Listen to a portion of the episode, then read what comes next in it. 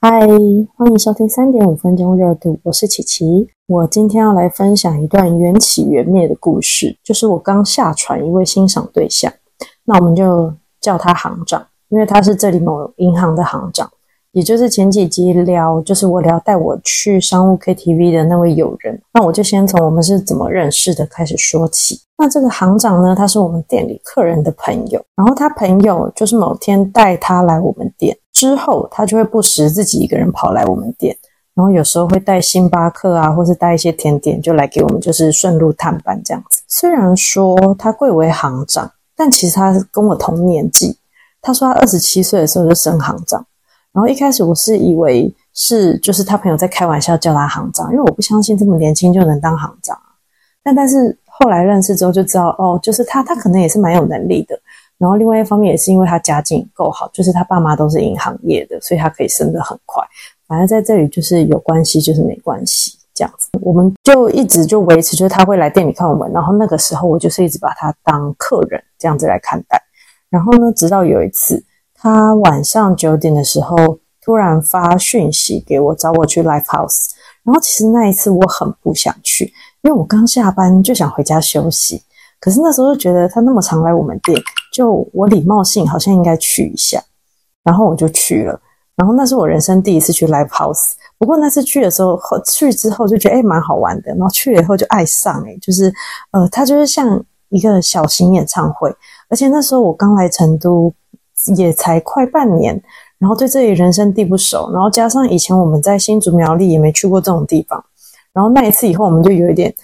沉浸在成都的夜生活中，就是跑遍成都各式的酒吧。而且因为这里啊，他们就是非常喜欢台湾的歌歌手或歌曲，所以 live house 里面都是唱五月天啊、周杰伦、蔡依林、林俊杰，而且都是我们小时候听的那些歌，就可以在台下跟着唱啊，围摇摆这样子。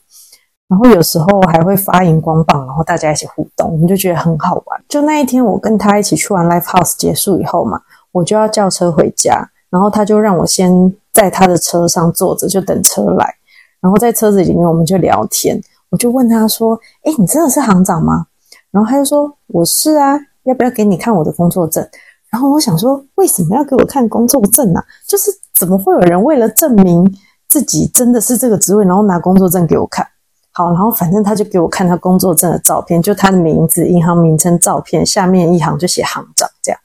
然后那一次我才算是正式相信，哦，他真的是行长哦，而且他真的很有钱呢。就是他原本就家境好，然后反正这里就是收入，就是呃收入集聚真的差很大。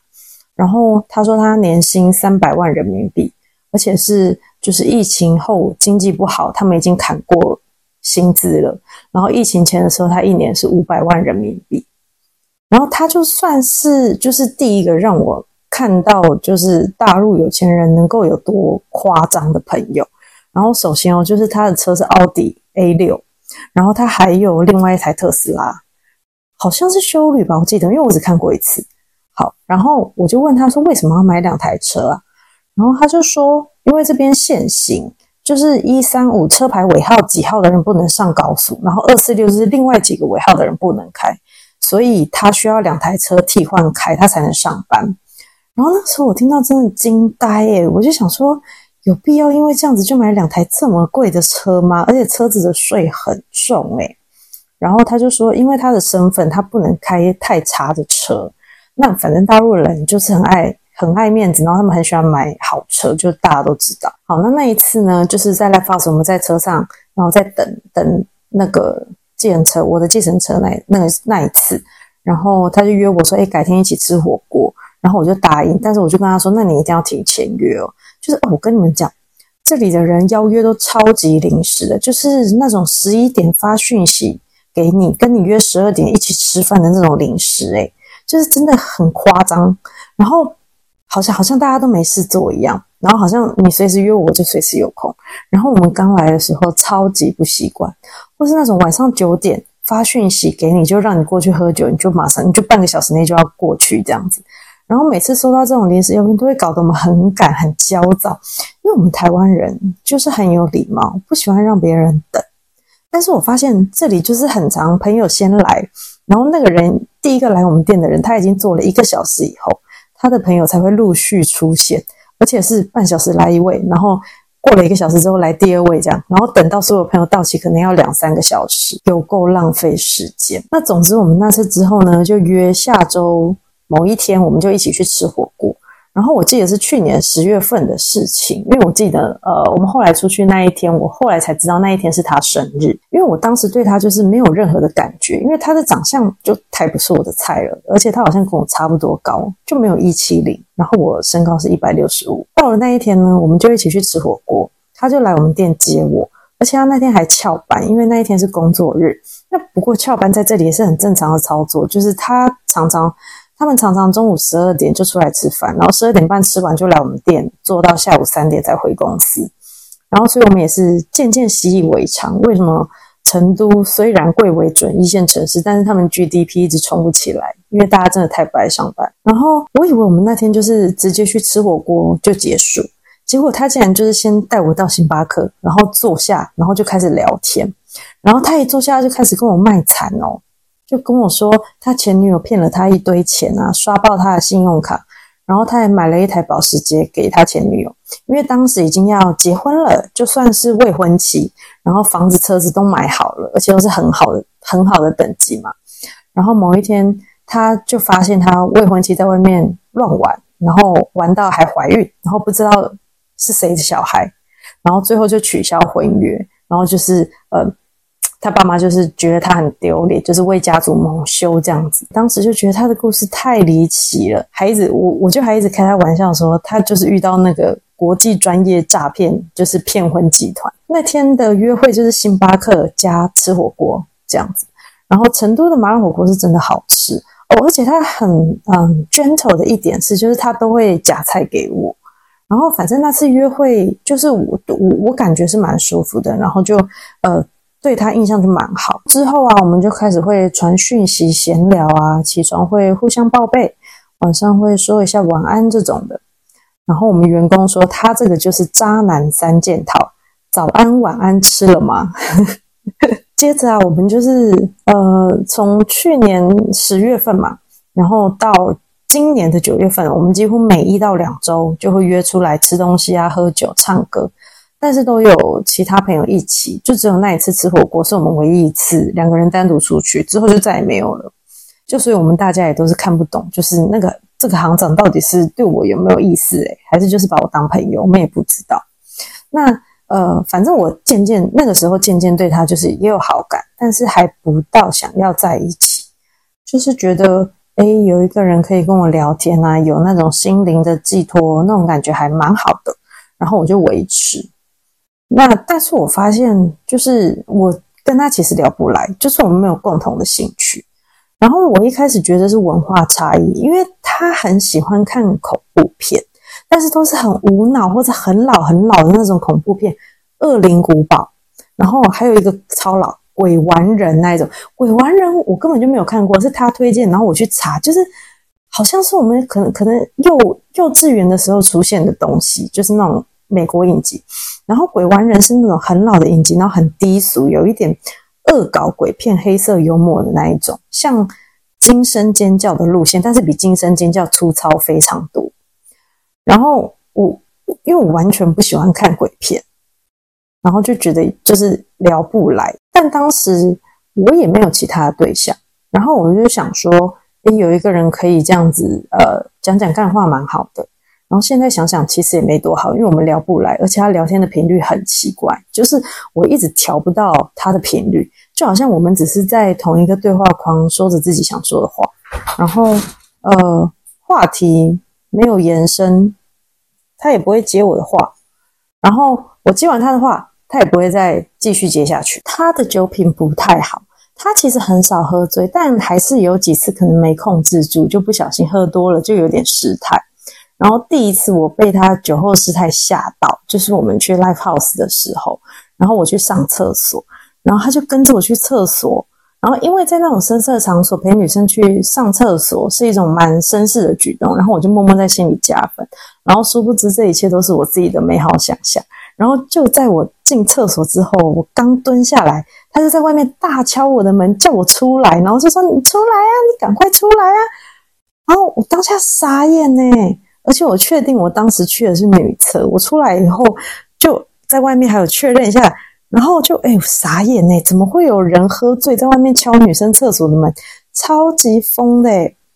然后那一次我心里就有默默小扣分，觉得嗯，他酒品真的不行诶后来还有很多他酒品不好的事情，然后我觉得可能是因为他身份的关系，就是导致他平常太压抑。然后像他在那种银行饭局喝醉，就不可能去闹领导啊，就是发酒疯啊。所以他在跟我们出去的时候，就可能真的觉得很放松吧。就是，但是他也未免放太松了。就那一次喝醉见女生闹我的时候，我们其实还不算很熟诶，就大概认识三四个月而已吧。我就觉得有一点点夸张。第二次发生他就是呃酒品不好的故事，就是我们一群人去吃火锅，然后阿三说他想要喝白酒，那行长就在火锅店叫外送送白酒来，然后那一天超级可怕，因为就是有各种的酒，就是有白酒，然后行长自己又带了红酒。然后在火锅店，我们又点了啤酒，就是各种混酒在那边乱喝。而且那一天，就是行长的朋友又从宜宾来找他，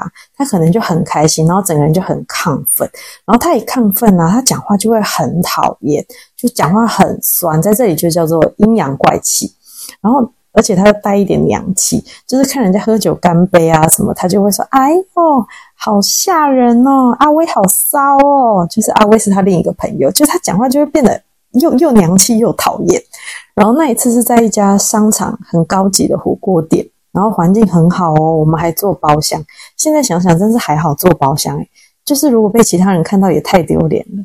那一次行长还在那边。一餐厅放生日快乐歌哦，就根本没有人生日诶但是因为他他当下就是喝醉了，然后他还一直炫富啊，就说什么我多给他们服务费，我要他们放什么音乐，他们就要放什么音乐。更夸张的是，他那一次说他都已经付钱了，你们不要担心。然后结果我们离开那个餐厅的时候，员工还追上来说：“哎，不好意思，你们还没买单。”就是他根本没有付钱，就是他可能喝醉，他忘了。Anyway，不管怎么样。然后，但是他当时已经醉到不知道人跑去哪里了。然后我们就赶快付完钱，然后就去追他。然后那一次他醉到我送他们回家，还有一个就是他朋友阿威，就是我送他们行长跟阿威一起回家。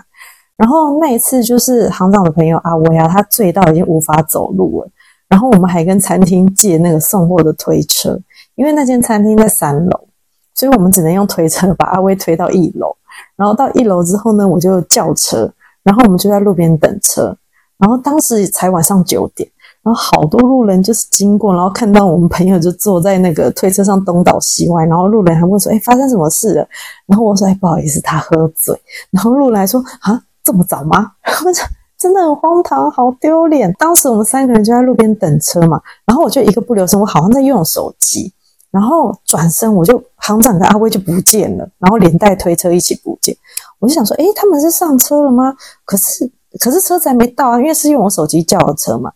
然后我就在商场附近找，然后我就往前走，然后就看到行长推着阿威已经跑到两百米以外的路边。然后我不知道为什么他要推着阿威跑走，诶，就是我猜他那时候已经醉到不知道自己在干嘛。然后我原本就想要把他们送上车之后我就走，但是我看行长跟阿威两个人就已经醉到不省人事，我就觉得算了算了，我就好人做到底，把他们送到家吧。然后我就上车，然后我还跟阿威坐在后座，然后行长坐在前面副驾。然后我超级怕阿威在车上吐出来的，就是这里有一个网路梗，就你们搜抖音“吐车上三百”就看得到。然后我大概解释一下，就是有一个女生失恋喝醉嘛，她就问计程车师傅说：“师傅，你相信爱情吗？”然后师傅就人间清醒回答说：“吐车上三百。”好，然后反正就是你吐在计程车上，你就是要付三百块清洁费的意思。然后，总之呢，我当时就很怕阿威要吐在车上，我要付三百。然后一上车的时候，我就问师傅说：“哎，有没有呕吐袋？”然后师傅就马上说：“有，在后面置物袋，你赶快拿出来给他用。”然后我觉得师傅也是非常害怕。好，然后在车上一路行长都非常的安静。然后我以为他睡着了，然后我就专心把阿威就是呃把阿威就是呃套就是把乐色袋套在阿威身上，然后就是生怕他突然会呕吐。然后到了他们的小区啊，我就先从司机后方的那个座位先下车，然后我就再绕到另外一边开门，然后把阿威扶下车。然后阿威一下车，他就整个人就坐在地上，因为他已经没有办法走路，他已经醉到不行。然后我抬头一看，行长当时就已经自己下车，就不知道跑去哪里，然后我也没空管他。然后这个时候呢，我们就在车子旁边嘛，然后我就看到副驾那边的车门有一大片呕吐物，就是。行长吐了，然后这时候师傅就下车，他看到他就超级生气，然后就一直叫我赔钱，然后我就一直道歉，然后就一直用台湾腔跟他杀价，说他不要啊，不好意思啦，就是三百块好多什么的，然后反正最后师傅就让我们就是赔两百这样，然后这时候行长就已经消失了嘛，然后我就只好一个人，我就扛着阿威，就还好阿威是一个很瘦小的男生，他身高一百六十公分不到，然后很瘦，所以就是我我还是扛得动他的。然后这个时候行长就不知道去哪里嘛，然后我就扛着阿威进小区，但是我我也不知道他住哪一栋啊。然后这时候反正我们就往前走，然后行长就不知道从哪里冒出来，然后我猜他可能下车之后他就偷偷赶快找地方去吐，然后吐完清醒了之后，然后才回来找我。他就带我们去阿威家，然后我就送阿威回去，然后之后我再送行长回到他家，然后我就走了。然后就是那一次真的超级可怕，就是一场闹剧，而且。行长啊，他就是常常说他从来没有喝醉过。我每次听到都是心里大翻白眼，想说那一次吃火锅你醉成这样，你还好意思说？而且我我还算是人很好，就是我为了保住他的面子，我到现在我都没有跟他说我为了因为他赔了师傅两百块的洗车费。因为啊，有一次是我生日的时候，然后那一次是阿威喝醉，然后阿威好像回那时候是他们两个人自己回家，然后阿威就在计程车上面吐了。然后行长赔了三百，结果这件事情行长一直在我们大家面前，然后一直在求阿威，就说：“哎，阿威那一天琪琪生日那一天，阿威还吐在车上，我还赔了三百。”他就一直在求阿威这件事情。然后你看他这样子，我都没有讲，我算是人非常好吧？好，然后呢，接下来就是呃，另外一件事情就是行长啊，他非常想要移民加拿大，然后他就有找我一起去加拿大。然后我就会表示说，哎，我可以跟他一起去啊，因为我们台湾人可以去打工度假，但是他要去加拿大，加拿大的话就只能移民。然后他就会说什么，我们去了以后啊，房子、车子他会处理，我只要抛下一切跟他过去就好。听起来好像是一个很划算的交易吗？但是我个人是没有办法接受这样啦，因为我就是好不容易逃离我妈的经济制裁，然后我就要跳入行长的经济制裁吗？反正我我就觉得我至少要在这里把我们店做好，然后赚到一点钱，让我去加拿大至少可以撑过半年，我才会去。哎，不然我现在没钱跟他去，等于我要一直依靠他，那不就很容易被他牵制吗？而且他酒品那么差，以后喝醉他就到处说我都是靠他，怎么办啊？那我不是很没尊严？我才不要嘞！好，那但是这件事情呢，我也是有跟他说清楚，我说我人生的目前的顺序就是我儿子，我们店。接着才是加拿大，我要先做我们店赚到钱，留一部分给我儿子，我才能跟他去加拿大。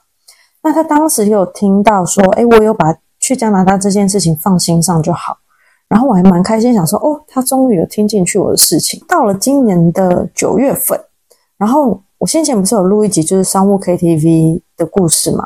然后他那一次就是在 KTV 小姐挂在他身上的时候啊，他就突然很认真就跟我说，我要的就是一个真诚。我们就是一起去加拿大，然后我现在想想，我当时看到的画面真的很荒唐，就是一个小姐抱着行长，然后行长很认真在跟我讲加拿大的事情，我真的好困惑，就是怎么会有人在这种场合讲这么认真的事情，合理吗？总之，在当时我也是再次跟他表明，我就是要做完我们店以后，我才会去加拿大。可能那一次之后，他就发现。我不是他想要的人，嗯，那次之后他就渐渐越来越少跟我联络。哦，那一次商 K 啊，他还有说什么朋友一直要介绍相亲对象给他，他都推掉了。然后行长就问我说：“你觉得是为什么我会推掉？”然后我就说：“不是因为你要去加拿大吗？”我就想说：“你是个男人，你就直接问我要不要在一起啊？我才不要被你套话嘞，我才不会绝对先开口的。”然后我真的看不懂诶，就是。我其实也有很多次透露说，哎，我对他有好感，可是他为什么都不开口确认关系呀？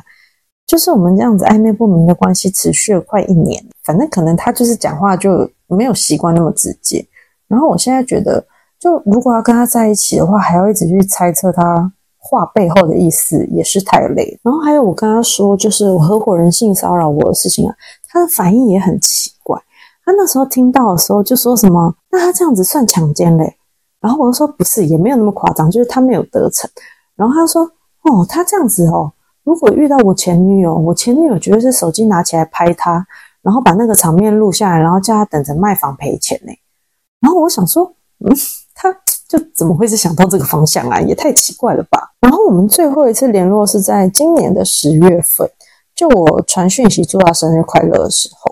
然后刚好同一天，就我室友就有问我说：“哎，最近有没有跟行长联络？因为上次就是他记得他听到行长说银行有什么事情，他可能处理不好，会被抓进去踩缝纫机，就是被被抓入狱的意思。就是你们看这边连入狱都要讲的这么模糊，是叫踩缝纫机。然后反正这件事情呢，我隔天想到，我觉得哎蛮好笑的，然后我就传讯息跟行长分享，结果没想到他竟然生气耶！他说我把他说没了。”就是倒霉的霉，然后他说这里都喜欢吉祥的话，然后我想说，那我这个不就很明显是开玩笑吗？而且我想要表达的是，我知道你很好，然后我们都有在关心你哦，这样子就保持联络，大家都还是朋友这样。结果他竟然曲解成我们希望他被抓，就我真的不知道这个人到底在想什么哎。好，然后反正这件事情我就当做是文化差异，所以我就呃很正式跟他道歉。然后我就跟他说：“如果让你感觉不好，就是对不起，但是我没有那个意思。”然后他就回我一个“好的”的那个贴图，然后我们就没有再联络了。然后自此，我就是对他彻底冷掉。我正式宣布下船。我觉得四川人讲话就是很不直接，阴阳怪气。然后这个以后就是有机会再开一集来讨论。然后我现在最不喜欢就是他们邀约太临时，然后讲话不直接这件事情，就是。我真的不想要在那边猜来猜去，我觉得好痛苦哦。就啊，中文博大精深啦，我我不会。然后，嗯，今天的故事就分享到这里喽，拜拜。